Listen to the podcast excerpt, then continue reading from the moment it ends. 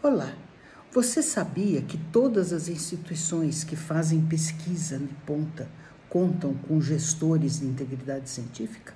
Alguns ótimos exemplos são, em primeiro lugar, o Escritório de Integridade Científica do NIH, dos Institutos Nacionais de Saúde americano, é, que não só educa e treina todos os que recebem os financiamentos, os seus financiamentos, mas também recebe denúncias, conduz investigações e pune quando a má conduta é identificada.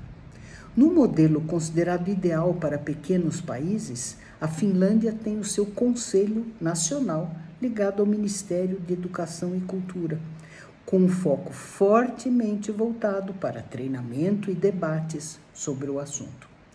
E, finalmente, no modelo holandês, existe o Código de Conduta da Integridade Científica, que é seguido por todas as academias do país, composto de cinco princípios: honestidade, os escrúpulos, a transparência, a autonomia e a responsabilidade, e mais 61 padrões de boas práticas na pesquisa.